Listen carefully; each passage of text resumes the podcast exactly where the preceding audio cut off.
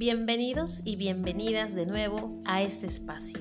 Soy Isabel Mejía Morales, docente del área de comunicación y estoy aquí para explicarte cómo escribir el mejor guion para tu podcast.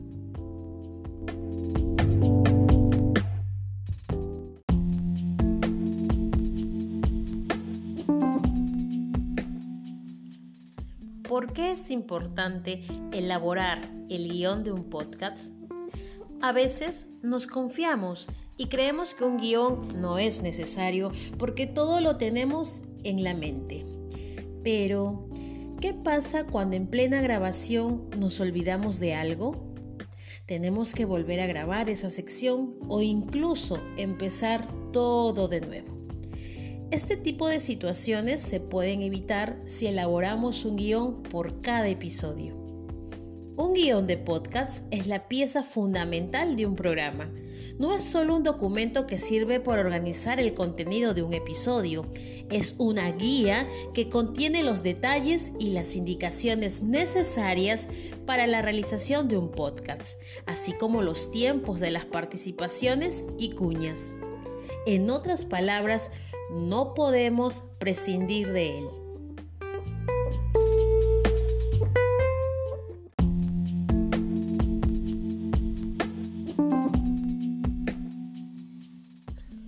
¿Cuál es la estructura de un guion de podcast?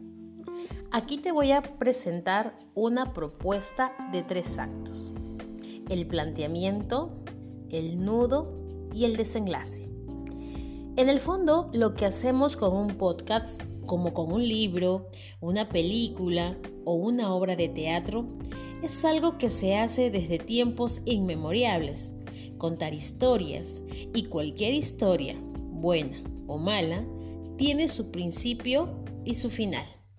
Si le añadimos el desarrollo, tenemos la teoría de los tres actos.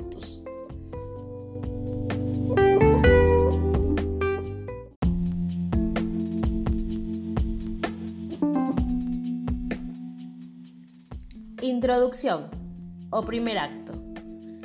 La introducción y la despedida son tu carta de presentación.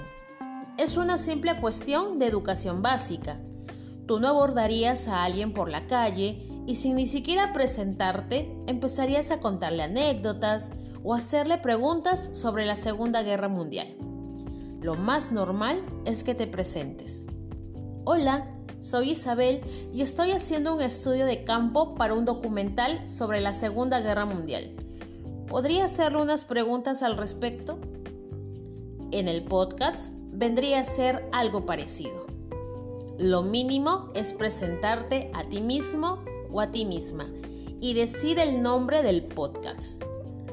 ¿Has escuchado alguna vez algún programa de radio que no anuncie su propio nombre antes de empezar? No abarques mucho tiempo. Hay que intentar, en la medida de lo posible, ser concisos, no explayarnos demasiado. Algo crucial también en la introducción es el resumen. Anunciarles a las y los oyentes sobre qué vas a hablar y de qué forma lo harás. Si vas a tener un invitado o invitada, si vas a agradecer a los que te apoyan o si vas a inaugurar una nueva sección. Posiciona a las y los oyentes en el contexto del programa y predisponlos a saber qué les espera.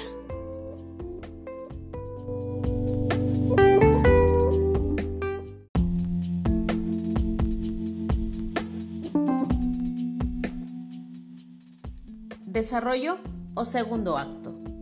Es lo que sería el cuerpo de tu historia, el capítulo en sí. Esta parte es la que dependiendo de la temática y el estilo de tu podcast, puede ser más flexible en cuanto al guion. Tienes tres posibilidades bien claras. 1. Escribir todo tu texto en el guion. Y como dice el gran Emilcar, un líder del podcast, leerlo como si no lo estuvieras leyendo, aportando cuando lo consideres oportuno algún comentario espontáneo. 2. escribir la introducción y la despedida íntegros y de forma muy sintética los puntos importantes de los que quieres hablar y luego desarrollarlos improvisando el mensaje sobre la marcha, cada uno con su elocuencia y personalidad. 3.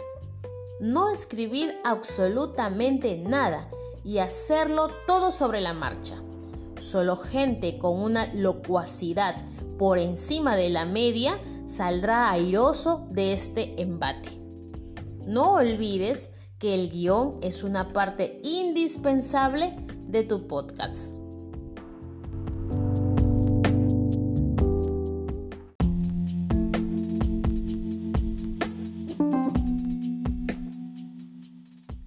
Despedida o tercer acto. Así como a aquella persona que podías haber parado por la calle para hacerle preguntas sobre la Segunda Guerra Mundial, no le harías la última pregunta, te girarías y te irías sin más. Como mínimo le darías las gracias y te despedirías de él o de ella. Con el podcast ha de ser exactamente igual. Es simple sentido común. Aquellas o aquellos oyentes han estado ahí contigo, escuchando tus contenidos qué menos que darles las gracias por ello y despedirte. Además, aquí es el momento ideal para tu llamada a la acción e invitar a la gente a comentar y compartir tus contenidos empleando diversos medios, como las redes sociales. Asimismo, es oportuno para dar un adelanto de algún contenido del programa siguiente y como dice su propio nombre, la despedida del programa. No te olvides que también aquí podemos insertar la frase final del guion para el podcast. Te recomiendo tener un añadido final para tu programa. Una frase recurrente que repitas le dará un toque de personalidad y facilitará a las y los oyentes familiarizarse con tu podcast. Aquí te doy algunos ejemplos. Recuerda, yo siempre hablo muy en serio. Lo que se dice con la verdad no se olvida. Mi opinión ayuda. Emplea frases que tú puedas crear y convertirlas como una marca personal de tu podcast. Ya encontrarás tu fórmula.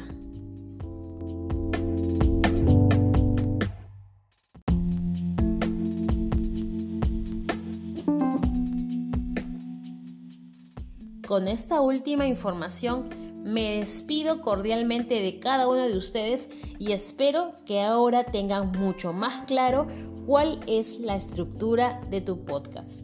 Hasta la próxima.